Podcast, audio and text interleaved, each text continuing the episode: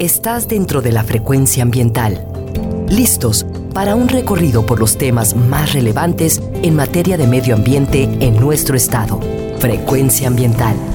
Conduce Sandra Gallo Corona. Bienvenidos. Hola, muy buenas tardes, bienvenidos, bienvenidas a su programa Frecuencia Ambiental.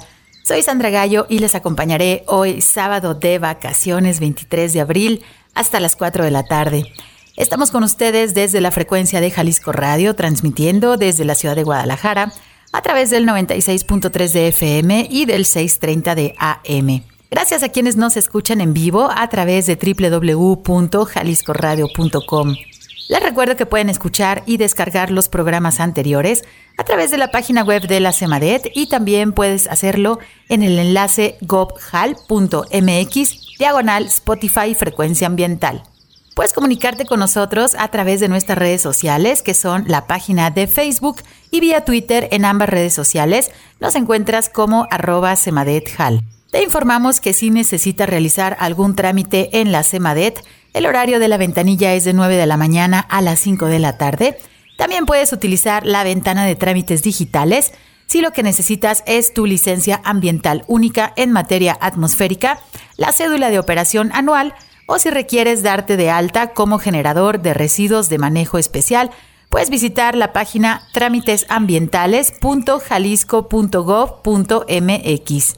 Si lo que necesitas es realizar algún trámite en la Procuraduría Estatal de Protección al Ambiente, la PROEPA, puedes comunicarte al teléfono 33 11 99 7550 y si necesitas realizar una denuncia ambiental, utiliza el correo denuncias.cemadet.jalisco.gov.mx. Como ya todos nos hemos dado cuenta, nos encontramos en la época de estiaje. Te pedimos que no uses fuego en los bosques y sus alrededores. Pedimos tu colaboración para prevenir y reportar incendios forestales. Y te recordamos que las quemas agrícolas dentro del área metropolitana de Guadalajara están prohibidas. Ayúdanos y realiza tu reporte tan pronto veas humo por favor reporta al 911, al 800 incendio y también puedes realizar tu reporte a través del Centro Estatal de Incendios Forestales al teléfono 33 36 36 82 52.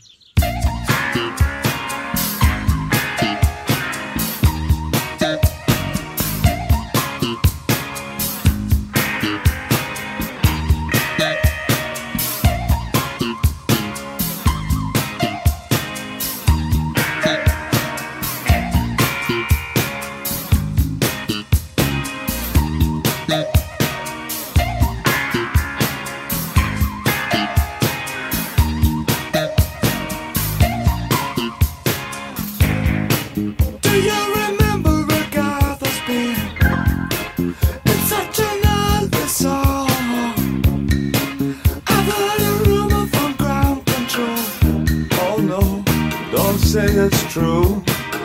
They got a message from the action man. I'm happy, hope you're happy too. I've loved all I've needed love, saw the details fall away. The shrieking when nothing is killing, just pictures of chap girls synthesis. And I ain't got no money.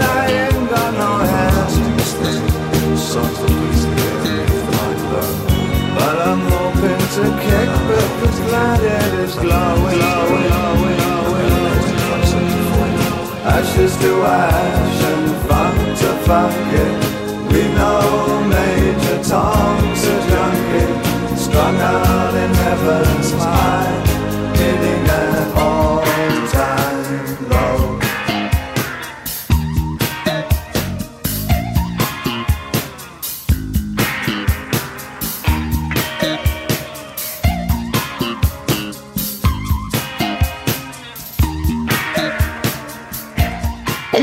Iniciamos nuestro programa escuchando al gran David Bowie y su canción Ashes to Ashes, cenizas a las cenizas. Hoy en Frecuencia Ambiental queremos platicar con ustedes acerca del fuego. Estamos finalizando las vacaciones de Semana Santa y Pascua. Esta temporada que corresponde al estiaje, pues se caracteriza, como ya todos hemos sentido, por las altas temperaturas. También sentimos el ambiente muy seco y tenemos la presencia de vientos con fuertes ráfagas pero además, fíjense que es importante conocer que durante los meses de marzo, abril y mayo, muchos de los árboles que conforman nuestros bosques, pues han perdido ya sus hojas. Recuerden que en Jalisco tenemos mucha cobertura de bosques caducifolios, es decir, que pierden sus hojas durante una temporada del año. Y esa temporada pues es ahora, por lo que la combinación de todo lo anterior más un solo fósforo encendido de manera pues irresponsable bastan para causar grandes incendios forestales como ya todos nos hemos dado cuenta que desafortunadamente siguen sucediendo, pues no nada más en Jalisco, sino en todo México y en otros países, incluso ya cerca del Polo Norte, también por allá con la cuestión del cambio climático. Sin embargo, pues el fuego ha acompañado nuestras vidas desde el origen de nuestra especie, es un elemento básico para nuestra sobrevivencia, pero siempre y cuando conozcamos su comportamiento y sepamos manejarlo. Para platicarnos más acerca de este tema, pues hemos invitado a un experto. Permítanme presentarles a quien nos acompaña el día de hoy. Quiero dar la bienvenida al doctor Enrique Jardel, quien es profesor de Ecología y Manejo Forestal en el Centro Universitario de la Costa Sur de la Universidad de Guadalajara. El doctor Jardel cuenta pues ya con más de 40 años de experiencia profesional. Él ha realizado trabajo en investigación, en docencia, en consultoría y asesoría técnica, en la gestión de áreas naturales protegidas, también en el área de la silvicultura, en el manejo forestal comunitario y en la conservación en ecosistemas forestales de distintas regiones de México, pero también en Centroamérica y el Caribe. Eh, por su trayectoria ha recibido reconocimientos como el Premio de Liderazgo en Conservación de la Biodiversidad de las Fundaciones Bay y Paul en 1995 y también en el año 2013 recibió el Premio por Amor al Planeta en la categoría de investigación sobre conservación biológica.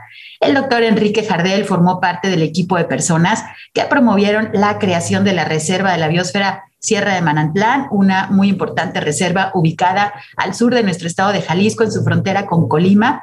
El doctor Enrique es miembro del Consejo Nacional de Áreas Naturales Protegidas y ha participado en la creación de organizaciones como el Consejo Civil Mexicano para la Silvicultura Sostenible y la Red Mexicana de Investigación Ecológica de Largo Plazo. Doctor Enrique, buenas tardes, ¿cómo estás? ¿Qué tal? Buenas tardes. Estamos desde eh, Autlán, pues gracias por la invitación a este programa. Pues muchísimas gracias por tu tiempo, por acompañarnos el día de hoy en Frecuencia Ambiental. Saludamos a también todas las personas que nos escuchan desde el municipio de Autlán y toda la región sur. Es un gusto poder platicar contigo, doctor, acerca de un tema que en verdad nos preocupa mucho, como son los incendios forestales pero también en este tema, además de preocuparnos, nos debe ocupar y motivarnos a conocer más acerca del fuego, pero no solamente desde este punto de vista de la emergencia o del desastre natural, sino desde el conocimiento científico, cuánta, eh, cuáles pueden ser las buenas prácticas. Eso es muy importante conocer, que no pongan en riesgo la salud de nuestros bosques y de muchas comunidades y poblaciones humanas que, bueno, ya se han visto afectadas y que viven en estas regiones críticas y vulnerables a los incendios. Eh, me gustaría iniciar, pues existe un concepto que es muy mencionado en el lenguaje forestal, pero creo que poco conocido por los ciudadanos. Y como cada vez estamos más cerca y familiarizados con grandes incendios, creo que es muy importante si nos puedes compartir y ayudar a entender qué es el manejo del fuego. Bueno, el manejo del fuego es eh, un componente del el manejo del territorio y los recursos naturales. Es decir, no es algo que existe independientemente de cómo manejamos eh, las áreas protegidas, eh, los bosques de producción o las áreas agrícolas. E, es, es parte de esto. Eso es una primera cosa que hay y que entender. Y entonces el manejo del fuego es algo que responde a eh, propósitos eh, concretos y relacionados con la conservación de la biodiversidad de los ecosistemas, con eh, las actividades de producción agropecuaria y forestal y con las actividades de, restauración. Y podemos decir que consiste en eh, un proceso planificado, organizado y que debe ser evaluado, en el cual se realizan una serie de intervenciones o acciones de, de manejo que, no son solo de carácter técnico, como puede ser eh, combatir eh, incendios, eh, proteger ciertas áreas donde nuestro objetivo es excluir el fuego o aplicar el fuego a través de quemas prescritas, es decir, planificadas. Este, o eh, intervenir con acciones de restauración, un área eh, quemada que no se regenera naturalmente. Aparte de estas intervenciones técnicas, hay intervenciones de carácter institucional que tienen que ver con todos los aspectos normativos relacionados con el uso de, del fuego en terrenos forestales, con la organización de todas las actividades relacionadas con el el manejo del fuego. Y también una cosa muy importante que es parte del manejo del fuego son las intervenciones eh, comunicativas, es decir, eh, transmitir eh, ideas, conocimientos, saberes, puntos de vista en relación al manejo del fuego.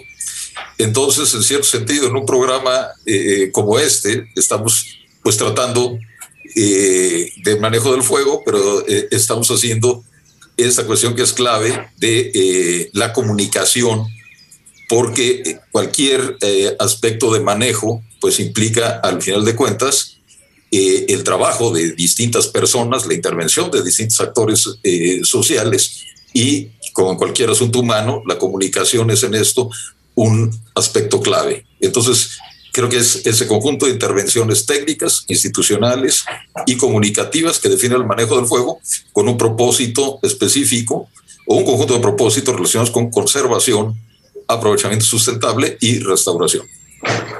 Pues muchas gracias, doctor, por darnos esta perspectiva de lo que es el manejo de fuego, todas las áreas que están involucradas, no solamente la parte técnica, como dices, y la experiencia, ¿no? Que es necesaria, obviamente, para realizar el manejo pues, de un elemento tan importante como el fuego bajo las condiciones que se tienen en nuestros bosques. Y que ahorita regresando del bosque, del bosque del, del corte, vamos a platicar un poco más acerca de nuestros bosques, cuál es la situación, cómo se puede realizar el manejo, qué es lo que está sucediendo y hacia dónde debemos pues mirar para evitar estas grandes situaciones que ya hemos visto y que afectan pues tanto a los bosques como a las comunidades. Eh, les invitamos a quedarse con nosotros, regresamos en unos minutos, estamos en frecuencia ambiental platicando con el doctor Enrique Jardel acerca del el manejo del fuego. Frecuencia ambiental. Vuelve en unos momentos. Quédate con nosotros. Estás sintonizando Frecuencia ambiental. Continuamos.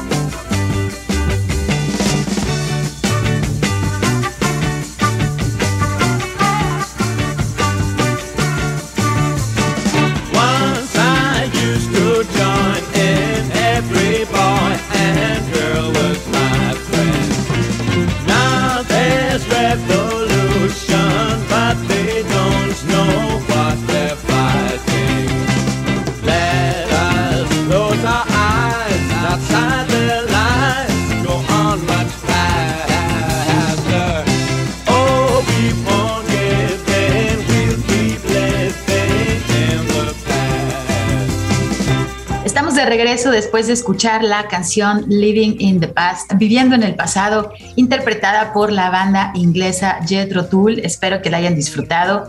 Hoy en Frecuencia Ambiental estamos platicando acerca del fuego, pero no solamente acerca del tema de los incendios forestales, sino de la parte del manejo del fuego. Esta práctica que, bueno, ya nos está platicando nuestro invitado en el bloque anterior, el doctor Enrique Jardel, que implica esta preparación, investigación, eh, involucrarse en diferentes áreas desde la parte técnica hasta la parte de comunicación. Es muy importante la información que deriva pues de estas prácticas de manejo del fuego y es importante saber también dónde, dónde verificar la información para pues evitar este caos, evitar comunicar información que no sea pues certera, que sea falsa y que pueda provocar pues diferentes situaciones, ¿no? A, nivel eh, social.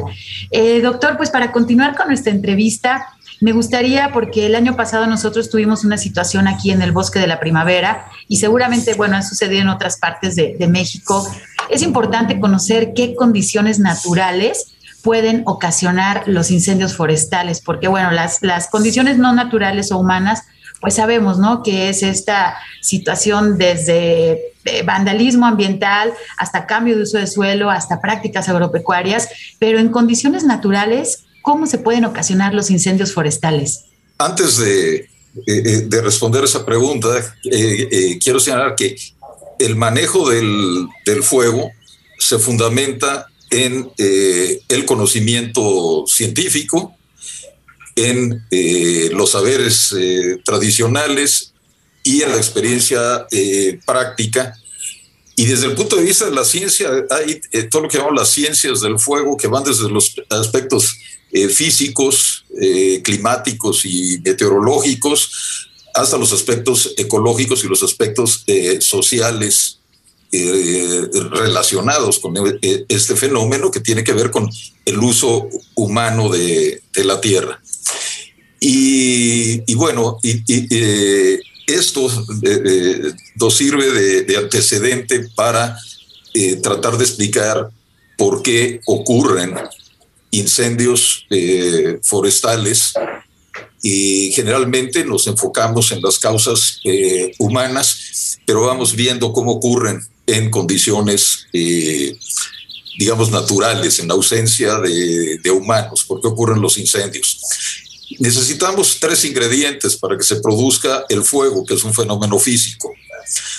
el primero de ellos es que exista material combustible, esto es eh, materiales orgánicos, y, eh, en el caso de los bosques, pues esto está representado principalmente por la biomasa de las plantas vivas o muertas eh, y sus restos en el mantillo del suelo. Es decir, el combustible forestal es hojarasca, son las, las plantas, hierbas, arbustos, eh, eh, los árboles. Es básicamente eh, la materia prima que consume el fuego.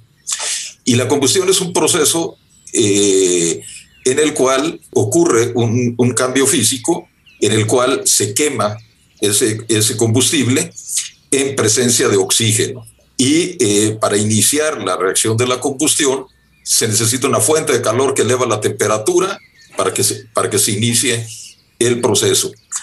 Y resulta que en el planeta en el que vivimos, pues dos de estos componentes del triángulo del fuego los aportan las plantas. Las plantas producen biomasa a través del eh, proceso de fotosíntesis y liberan oxígeno a la, atmósfera. Entonces, habiendo eh, biomasa combustible, una atmósfera rica en oxígeno, y habiendo fuentes de ignición que elevan la temperatura, como puede ser la caída de, rayos, que es el factor más común, pues eh, se producen incendios de vegetación y, eh, la investigación del pasado eh, geológico indica que han existido incendios forestales desde que existe vegetación terrestre. estamos hablando de alrededor de 400 millones de años de existencia de, incendios. Si pensamos más en la escala presente y, local, bueno, eh, un incendio se inicia como si fuera, eh, eh, podemos pensar en una máquina este, que tiene cuatro interruptores o switch que vamos, que se prenden uno después del otro y se inicia el incendio. El primero de ellos es lo que técnicamente llamamos el combustible potencial, esto es la biomasa de, de, plantas. El segundo eh, eh, interruptor o switch sería eh, que en un periodo del año parte de este combustible esté lo suficientemente seco para arder. Lo vemos, la temporada de, incendios es la, la, temporada de sequía del año eh, en la mayor parte de México tenemos un régimen climático en el cual tenemos eh, sequía, sobre todo durante el periodo de primavera, y luego una temporada lluviosa durante el verano. Entonces, cuando tenemos combustible potencial. El tercer eh, switch es que existan condiciones de el estado del tiempo atmosférico, es decir, de temperatura, de humedad relativa del aire, de, vientos que eh, faciliten la propagación del fuego y cuyo comportamiento está fuertemente controlado por las condiciones eh, meteorológicas. Por eso nos preocupamos cuando hay, hace calor, hace, hay vientos fuertes y hay baja eh, humedad relativa. Y el cuarto de los interruptores es que existan fuentes de ignición, es decir, la caída del rayo o la, la quema eh, eh, inducida por humanos que inicia el fuego. ¿eh? Y eso es muy importante. Pues, si no se cumplen las tres condiciones anteriores, combustible potencial, combustible disponible y condiciones favorables del estado del tiempo, aunque se encienda algo, no pasaría nada si, lo hace, si es a la mitad de la temporada lluviosa, pero sí en la temporada de secas. Y volviendo a la idea del manejo del fuego, pues lo que se puede hacer son eh, y se hace, normalmente son dos cosas. Una, controlar el combustible potencial, eso quiere decir intervenciones sobre el manejo de la vegetación, el manejo de, combustibles y el eh, último de los interruptores, que es el control de las igniciones. Es decir, evitar que, ocurran eh, igniciones no deseadas dentro de un área forestal. Es en esas dos partes donde se concentra el manejo del fuego. Pues muy interesante y muchas personas pensaríamos que es algo sencillo, es decir, existe un incendio y bueno, hay que ir a apagarlo y listo, pero no, eh, gracias a lo que nos estás comentando, pues hay muchos aspectos que hay que tomar en cuenta y últimamente hemos escuchado también, bueno, en los medios, en los reportes oficiales, que se habla de la severidad de los incendios, es decir, un incendio es más severo, que la vegetación fue altamente afectada, pero doctor, tú sabemos que has estado realizando este tipo de, investigaciones también, ¿cómo se mide la severidad de los incendios? Bien, eh, nos referimos a, la severidad de, de incendios eh, como los efectos que produce el fuego, eh, digamos, en, un bosque, y qué tanto un evento de, incendio modifica eh, la cobertura de la vegetación, qué tanto consume biomasa combustible y en términos generales qué tanto modifica el estado en el que se encontraba el bosque antes, de, antes del incendio.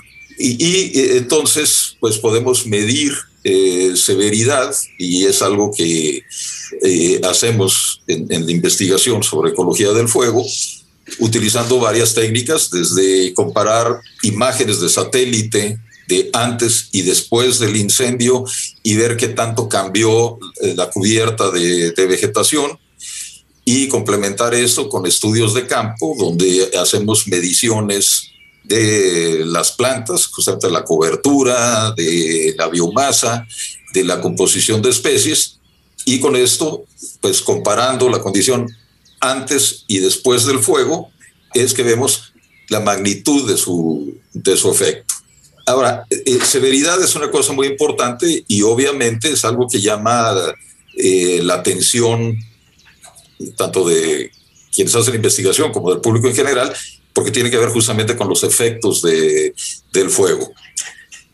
Pero un concepto clave que utilizamos en la ecología y manejo del fuego es el de régimen de incendios.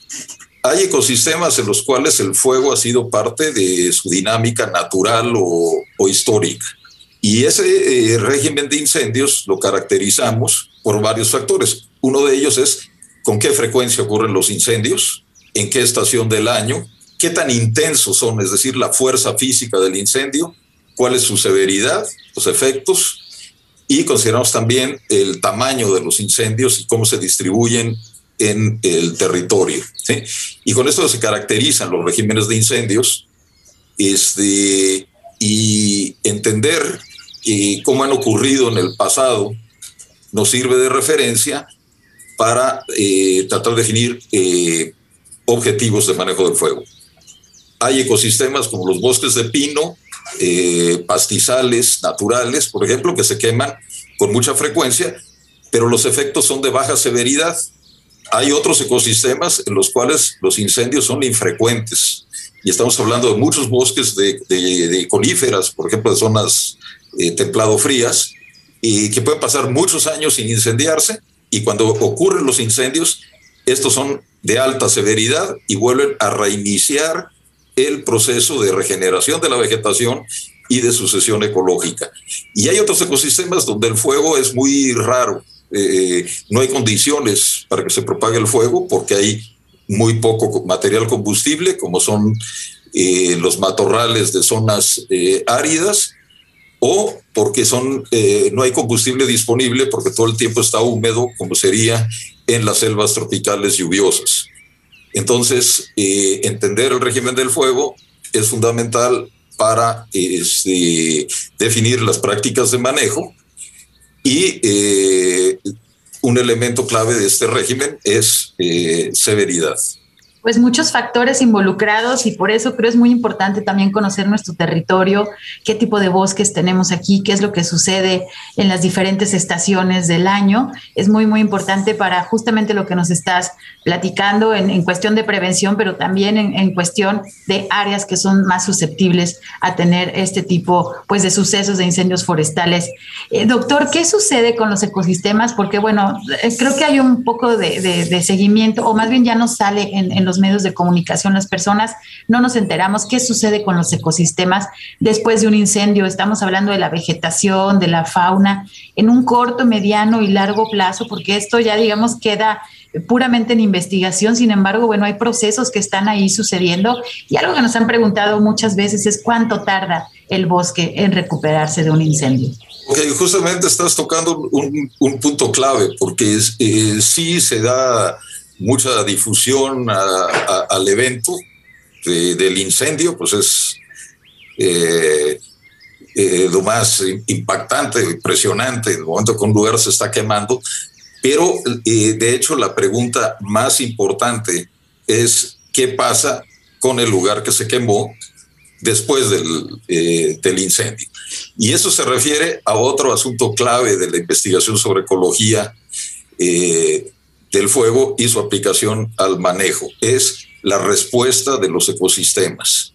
Y relacionándolo con lo que decía de los regímenes de incendios, en eh, ecosistemas donde el fuego ha sido parte de su dinámica, pues esto ha sido un importante factor en la eh, selección natural y en la evolución de las especies. Entonces tenemos eh, especies que están adaptadas a eh, las condiciones que, que, produce el fuego. Muchas especies de pino, por ejemplo, tienen adaptaciones como cortezas eh, gruesas, aislantes, que les permite resistir el paso de incendios superficiales. Eh, tienen lo que llamamos autopoda, tiran sus ramas bajas y sus copas están alejadas del suelo, de tal manera que, es más difícil que, que, asciendan las llamas hasta las copas, este, los encinos que, rebrotan y eh, eh, por ejemplo, en, bosques de encino pino, como los del bosque de la primavera, hay una gran cantidad de, plantas eh, herbáceas, por ejemplo, y, de hecho eh, la mayor diversidad de, la flora en este tipo de ecosistemas, pues está justamente en el estrato herbáceo, donde hay plantas que tienen tejidos de reserva subterráneos, como si fuera una papa o una zanahoria, por ejemplo. estos están enterrados, pasa el fuego, no los afecta, el fuego va a quemar la parte aérea de la planta que normalmente está seca en ese tiempo. Y curiosamente, el fuego es como una señal este, para la planta que eh, utilizando sus reservas produce eh, eh, brotes que crecen rápidamente y flores, frutos y este, semillas. Una adaptación es floración temprana, es decir, es impresionante cómo en unos pocos días después de un incendio rebrotan todas esas especies. Y además de tener muchísimas plantas este, con flores, que como decía eh, una hija pequeña de un especialista en, ecología del fuego, eh, qué bonito está el lugar porque se quemó, pues, veían este, eh, justamente toda esa floración. Este, pero eso permite que esas especies persistan. incluye, por ejemplo, aquí en el bosque de la primavera, orquídeas terrestres, entre otras cosas. Entonces, el, eh, digamos que los ecosistemas tienen mecanismos que les permiten reponerse de estos eventos y algo de lo que más nos interesa después de que suceda un incendio es en qué condiciones está el proceso de regeneración natural y qué pasa en los siguientes años. Si el ecosistema que tiene esa propiedad de resiliencia, es decir, de mantenerse bajo la influencia de, eh, de perturbaciones, responder a estas y mantener su, integridad, lo que nos interesa es ver si está respondiendo eh, bien. Si eh, consideramos en cuánto tiempo se repone el bosque después de, de, un incendio, pues va a depender justamente de cuál fue la severidad de ese incendio. ¿sí? Entonces, el proceso de regeneración natural pues se inicia prácticamente eh, eh, inmediatamente después del incendio, durante la temporada de crecimiento, que es la temporada eh, lluviosa. En lugares donde hemos tenido, por ejemplo, incendios severos y hemos monitoreado ese proceso de regeneración natural en la Sierra de Manantlán, bueno, aparte de que inicia inmediatamente la regeneración natural, pues eh, volvemos a una condición eh, similar a la que tenía el, bosque antes del incendio, 20, eh, 30 años. Pero estamos hablando de lugares donde el efecto del fuego fue severo y abrió un claro y reinició ese proceso de sucesión ecológica. en lugares de incendios superficiales, eh, el bosque está recuperado eh, en los siguientes meses, en la temporada de crecimiento, la temporada de lluvias. Pues muchas gracias, doctor, por darnos esta perspectiva de la recuperación de nuestros bosques después de que sufren estos incendios. Y bueno, recordemos, el manejo del fuego debe de hacerse por personas que tienen el conocimiento, que tienen las capacitaciones necesarias para justamente tener estas acciones, ¿no? Que ya nos está platicando nuestro invitado el día de hoy. Pues vamos a tener que irnos a nuestro segundo corte de estación, pero regresamos, estamos hablando acerca del fuego, del manejo del fuego, de nuestros bosques, de la época del estiaje. Y creo muy importante, doctor, eh, un poco más adelante que iniciemos también con la temporada de lluvias, si nos puedes conceder otra entrevista con el tema de la restauración, porque muchas veces escuchamos se quema el bosque y todas las personas quieren hacer la reforestación de inmediato y eso, pues bueno, no es la mejor acción que debemos de realizar y también debemos de seleccionar muy bien las especies, porque la regeneración natural pues es diferente a la regeneración, digamos, que se hace asistida por los humanos, pero bueno, creo que eso da para tener todo un programa completo. Vamos a tener que ir entonces a nuestro corte. Regresamos en unos minutos. que con nosotros, estás en Frecuencia Ambiental. Frecuencia Ambiental. Regresa en unos minutos.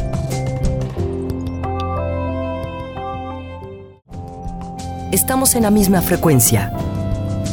Frecuencia ambiental. Seguimos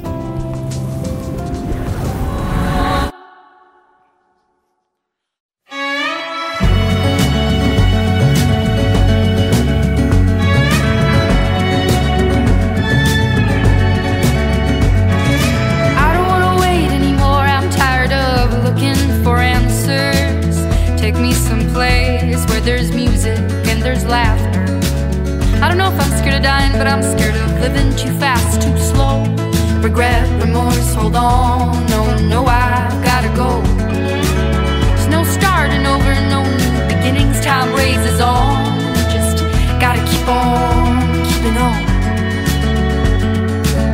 Gotta keep on going, looking straight out on the road. Can't worry about what's behind you, what's coming for you further up the road try not to hold on to what is gone. I try to do right what is wrong.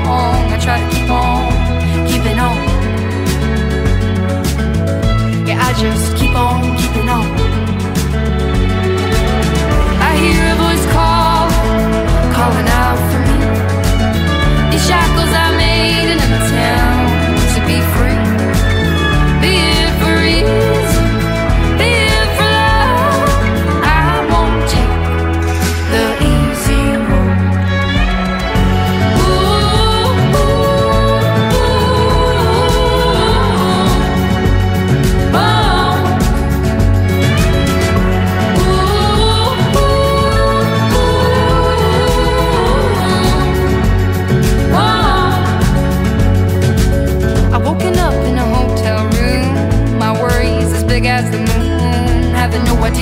what where I. Something good comes with the bad. The song's never just sad.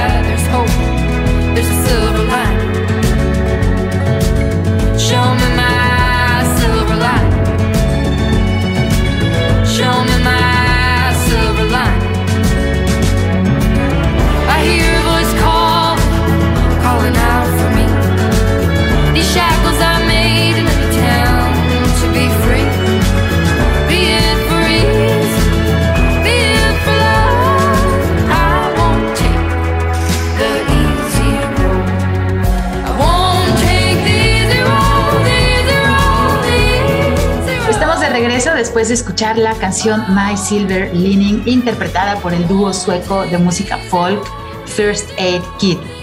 Hoy en Frecuencia Ambiental estamos platicando con el doctor Enrique Jardel, quien es profesor investigador del Centro Universitario de la Costa Sur de la Universidad de Guadalajara. Y pues el tema que estamos abordando el día de hoy es el fuego y de cómo debe realizarse el manejo del fuego, pues para evitar estos daños a nuestros bosques y también a las comunidades humanas que están por ahí cercanas. Y bueno, todos sabemos que México es un país ubicado en una zona tropical y que año con año, cuando inicia la temporada de lluvias, pues es común que tengamos la presencia de huracanes y grandes tormentas que entre sus efectos a mediano y a largo plazo, fíjense que generan material combustible en nuestros bosques. Y eso, bueno, a veces no lo vemos nosotros desde las ciudades, simplemente nos preocupamos por las inundaciones en una época del año y por la sequía y los incendios en otro, pero hay muchas cosas que suceden entre medio de estas temporadas. Doctor Enrique, platícanos, por favor, ayúdanos a entender qué sucede en nuestros bosques cuando tenemos grandes huracanes, cómo se debe hacer el manejo de combustibles para evitar pues estos incendios grandes y explosivos que hemos visto en los últimos años y que no queremos que sucedan.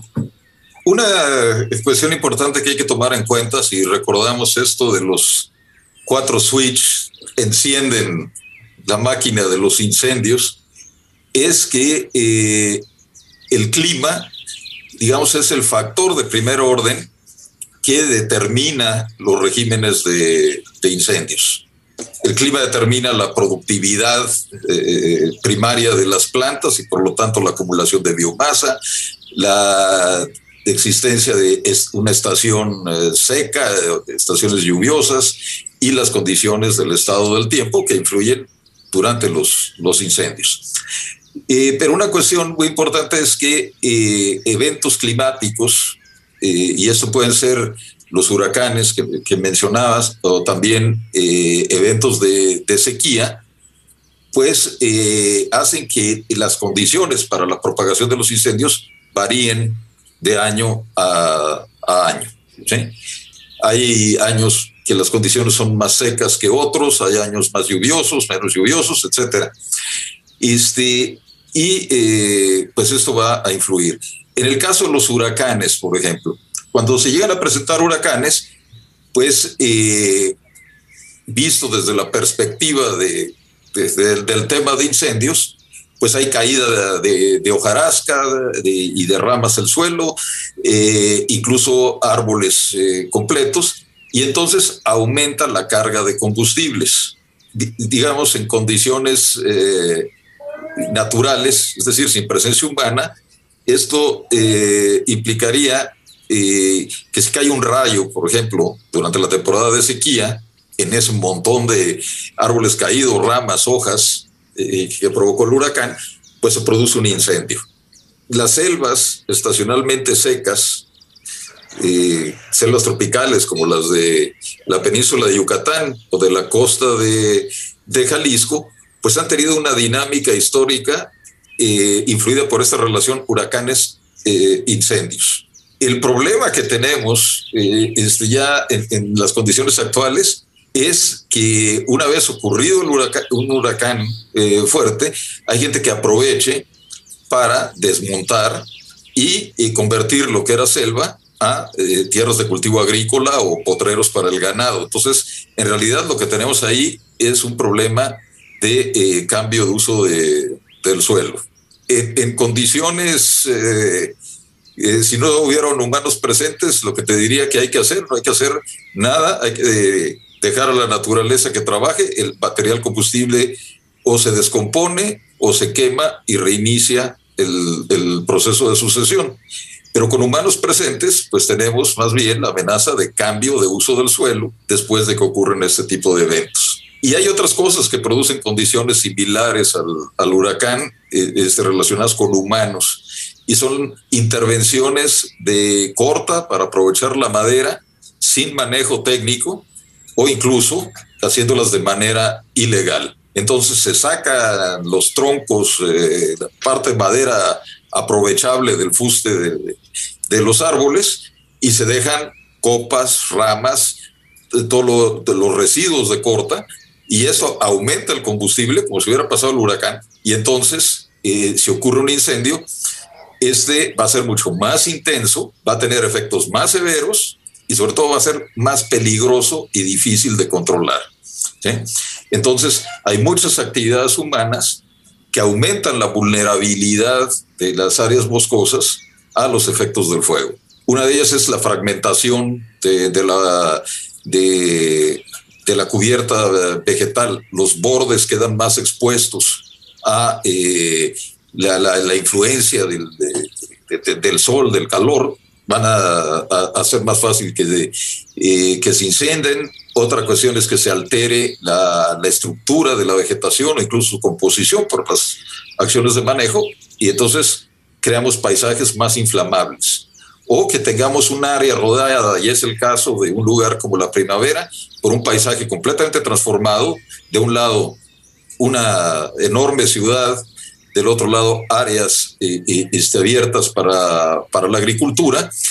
Y esa porción de bosque, eh, pues prácticamente sitiado en medio de la ciudad y la zona agrícola, no solo tiene condiciones eh, eh, de, su entorno que son más secas, más alteradas, influye la burbuja de calor de la zona metropolitana, sino que también son los lugares donde se inician incendios. Este, en la primavera ocurren al año entre 90 y, 110, 120 eh, conatos de incendios provocados en la, en la, en la periferia. Basta con que uno de esos eh, entre al, bosque y, no pueda ser controlado eh, rápidamente porque no lo permiten las condiciones topográficas o meteorológicas y entonces tenemos un incendio grande. Pero eh, parte del problema ahí pues es justamente la actividad humana en el entorno, de donde se derivan los incendios y pues una historia de transformación del paisaje causada por actividades humanas. Me impresiona mucho la frase que nos dices, en caso de que la restauración, por ejemplo, de los bosques, en caso de que no existan humanos, ¿qué hay que hacer? Nada, ¿no? E, ese es un proceso natural y eso, bueno, nos está obviamente poniendo en evidencia de que las actividades humanas pues están causando estos daños, estas vulnerabilidades a las regiones, a, las, a los mismos habitantes que se encuentran. Y ya nos hablabas en el bloque anterior, doctor Enrique, también, pues hemos convivido con el fuego desde hace millones de años, entonces creo que ya deberíamos de saber un poquito más de cómo respetarlo, cómo usarlo, cómo no usarlo. Es una responsabilidad, yo creo, ya de las poblaciones humanas tener un mejor conocimiento de, del fuego en sí y del manejo del fuego. Y creo también, tú me mencionabas, eh, cuando estábamos acordando esta entrevista, pues la parte de los saberes tradicionales acerca del uso y del manejo del fuego, si bien está pues estos conocimientos científicos que son esenciales, ¿no? Para, para conocer obviamente el fuego y su manejo, también están estos saberes tradicionales, a ver, porque antes no existían este tipo de incendios explosivos, supongo las, las comunidades antiguas, bueno, pues tenían estos saberes, seguían una serie de prácticas. Platícanos un poquito acerca de, bueno, aquí para el occidente de México, acerca de estos saberes tradicionales del manejo del fuego. Justamente si partimos de la idea de que vivimos en un planeta desde donde ocurren incendios, pues los humanos eh, hemos tenido que eh, adaptarnos a estas eh, este, condiciones. Y decía hace un momento, una cuestión es lo que ocurriría en condiciones naturales, otra es lo que ocurre en presencia de humanos. Pues hablamos de manejo del fuego porque se trata de eh, responder al final de cuentas a propósitos humanos. ¿sí? No queremos perder eh, la madera de, del bosque de, eh, este, de, producción, queremos conservar el área silvestre o el sitio de visita pública y queremos restaurar un área que fue degradada. Bueno, el manejo es una actividad humana que responde a, propósitos humanos, aunque estos sean definidos en términos biocéntricos, pensando en, la, en el valor intrínseco de la, de la naturaleza. Entonces, pues, los humanos somos, al final de cuentas, también el problema y, podemos suponer que pudiéramos ser parte de la solución, o que, bueno, esa es nuestra responsabilidad. Y una de las cuestiones, cuando hablamos de, saberes tradicionales, es que eh, nuestros ancestros tuvieron que aprender a convivir con el fuego y nosotros tenemos que reaprender a, convivir con el fuego. Si se imagina uno la gente viviendo eh, en medio de, las praderas del norte de México y del resto de Norteamérica. Aprender a manejar el fuego era necesario para sobrevivir, para evitar el riesgo de, un gran incendio que destruyera el campamento o el centro de población, y para usar el fuego para inducir el rebrote de plantas eh, comestibles o eh, crear condiciones de hábitat más favorables para las especies de, animales de caza. Entonces, se generó una eh, enorme experiencia en términos de manejo del fuego y con el desarrollo de la agricultura, pues el fuego ha sido una de las eh, técnicas utilizadas, la, quema, no solo para limpiar el terreno, sino para inducir la eliminación de plagas de los cultivos, eh, controlar este, plantas competidoras, eh, o sea, crear condiciones favorables para el cultivo. Y en pastizales para inducir el rebrote de plantas forrajeras o eliminar parásitos como las garrapatas, que es una de las principales eh, justificaciones de hacer quemas en potreros. Entonces la gente aprendió a manejar el, fuego, pero en cierto sentido, cuando, la influencia de el modelo europeo de manejo de los bosques, con, con un antecedente de aversión al fuego, una lógica de comando y control, hay que controlar a la naturaleza. Y además, hay que, hay que decirlo, eh, eh, también se trataba de controlar a, a, los humanos, controlar a las comunidades campesinas, a los pastores transhumantes, y demás, entonces había que imponerles leyes, entre ellas la prohibición del uso del fuego, bajo esta lógica de control eh, centralizado. Y a eso sumaba pues una ignorancia de la ecología del fuego. y una serie de argumentos supuestamente científicos que no tenían ningún sustento al final de cuentas. Hemos reaprendido muchas cosas en términos de las ciencias del fuego, pero tenemos que reaprender muchas cosas en términos de manejo y entender que al final de cuentas eh, los incendios forestales son un eh, fenómeno que es a la vez ecológico y eh, social. Digamos, es un fenómeno socioecológico. Los principales problemas que enfrentamos en relación al manejo del fuego tienen que, ver con áreas donde existen, por ejemplo, frentes de deforestación, áreas de eh, expansión desordenada de los asentamientos humanos, especulación con el uso del valor de, la tierra, y problemas de, tenencia de la tierra.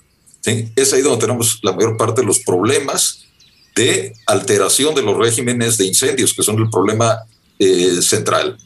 Y en las áreas donde existe una base institucional, y está clara la tenencia de la tierra, hay una comunidad o un propietario que manejan bien sus tierras y sus bosques, bueno, ahí el manejo del fuego se reduce a un problema eh, técnico.